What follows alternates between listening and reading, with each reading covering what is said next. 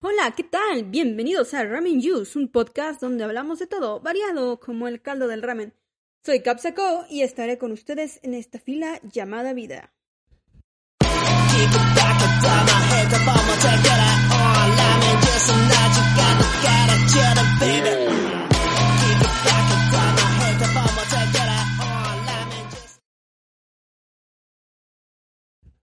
¿Cómo están chicos? ¿Qué cuentan? ¿Cómo, ¿Cómo les va en la vida? Espero que estén bien y sean felices. El día de hoy, como ya se habrán dado cuenta por el título, traemos algo de cuestionamientos literarios o quizá no tan literarios. Tengo la certeza y seguridad, que en realidad es casi lo mismo, de que casi todos han leído alguna vez en su vida un cómic. Y aunque quizás si no estás muy en el tema piensas que los cómics solo se tratan de persecuciones con explosiones y golpes con onomatopeyas sin sentido y hombres en mallas, déjame decirte que no es así. Eh, seguramente, como ya dije antes, has leído un cómic en el periódico, en una tira de revistas, no sé, te gustan los superhéroes. El cómic está everywhere. Hay tantos géneros de cómics como de películas. Es todo un mundo mágico lleno de arte y no se hace solo todo por una persona. Hay escritores, dibujantes de lápiz, luego están los entintadores, luego están los coloristas, luego están los que hacen el texto, las onomatopeyas, luego se va la imprenta, luego están los diseñadores que corrigen todo eso y wow, es todo un mundillo increíble. Pero sin embargo, hoy estamos todos reunidos aquí para intentar desvelar la complicada incógnita del cómic. Y esa es, ¿el cómic es literatura acaso o no lo es? ¿Qué pasa con el cómic? ¿Qué es el cómic? ¿Cómo se come un cómic? En lo personal, soy una persona que tiene un nulo conocimiento sobre la literatura, ya saben. Solo me quedo con lo que me enseñaron en la escuela. Me encantan los cómics y por supuesto también las novelas gráficas, que ojo, no son lo mismo. Me encantan ambas y si gustan, mm, después podemos hacer un tema sobre qué es una novela gráfica. Pero, pero, pero no hoy. Sin embargo, es por eso que hoy tenemos a un invitado muy especial y chido que nos ayudará a develar la incógnita detrás de este micrófono. Démosle la bienvenida, por favor, señores y señoras. Buenas, buenas. Pues aquí el Ramírez, Omar Ramírez, como lo conocen otras personas. Wow, primeramente es todo un honor tenerlo aquí con nosotros y nos gustaría saber cuál es su cómic favorito y por qué, señor Ramírez. Eh, ¿Cuál es mi cómic favorito y por qué? Mm, tendría que decir que es Watchmen de Alan Moore. Y la razón por qué es porque está de poca madre y la historia es increíble y es una deconstrucción magnífica de, de los cómics de superhéroes, pero pues creo que esa sería mi opinión. Wow, muy bien. Yo no sé si tengo un cómic favorito o no, la verdad. No sabría decirles a, ni a usted ni a nuestros oyentes. Pero me gusta mucho Killjoy y obviamente Spider-Verse porque Spider-Man es mi superhéroe favorito ever. Y también tengo American Vampire, ese creo que se posa en mi cómic favorito del momento porque soy muy cambiante. Pero bueno, profesor, ya que estamos aquí, ya que nos hace el honor de estar con nosotros, eh, hablemos sobre si el cómic es o no literatura. Sabemos que, según Scott McCloud, el cómic son ilustraciones yuxtapuestas y otras imágenes en secuencia deliberada, con pues el propósito de transmitir información u obtener una respuesta estética del lector. Pero, como pues usted y yo sabemos y quizá nuestros oyentes expertos en esto o fanáticos sepan, eh, los cómics, contrarios a las novelas visuales, no siempre tienen que contar con un texto, ya que la narrativa visual también sirve para contar historias.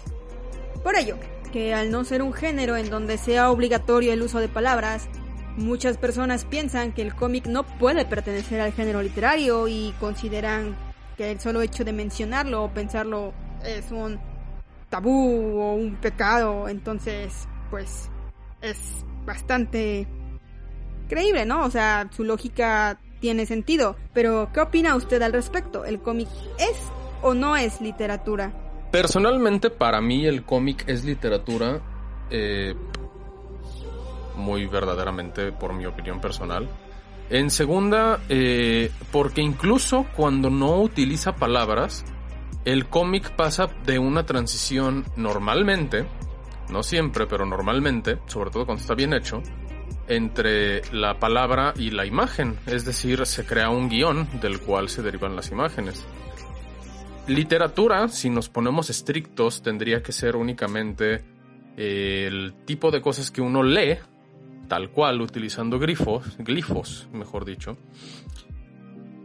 Tal vez ahí podemos hablar de que hay una diferenciación entre el cómic mudo, y el cómic donde efectivamente tenemos esta juxtaposición de elementos gráficos como lo son las letras. Sin embargo, yo creo que decir que los cómics que no utilizan eh, diálogos y los que sí utilizan hacer una diferenciación entre ellos como literatura y no literatura está equivocado. Creo yo que últimamente la literatura tiene un propósito muy sencillo y ese propósito es transmitirnos algo. Podemos contar como literatura los textos científicos, se le llama literatura científica al final del día. Creo yo entonces que cualquier tipo de cómic, sea el que sea, tenga o no tenga palabra escrita, se puede considerar también como literatura. Y vámonos un poquito más profundo ahí también, porque si estamos hablando sobre el concepto de Scott McCloud, de la yuxtaposición de imágenes y otros símbolos, que es lo que crea el cómic, eh, también encontremos y entendamos que el lenguaje escrito es también una yuxtaposición de imágenes y símbolos que crean un significado. Yo creo entonces muy fervientemente que sí, que el cómic en cualquiera de sus formas es literatura. Esa sería mi respuesta. Bueno, yo en lo personal, eh, déjeme decirle que estoy de acuerdo con usted. Eh, me tomó mucho tiempo llegar a esta conclusión.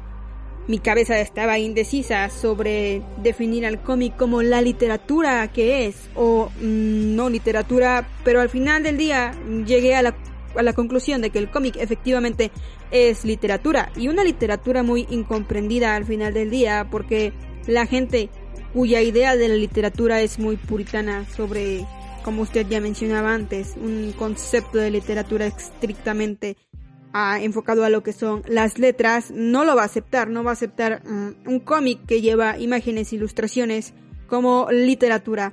Finalmente, antes de, de cerrar este tema, vamos a saber la opinión de alguno de mis amigos hice una pequeña encuesta en Facebook para saber qué opinaban sobre si el cómic era literatura o no. Entonces les voy a leer sus opiniones y les dejo de tarea que me digan si el cómic para ustedes es o no literatura.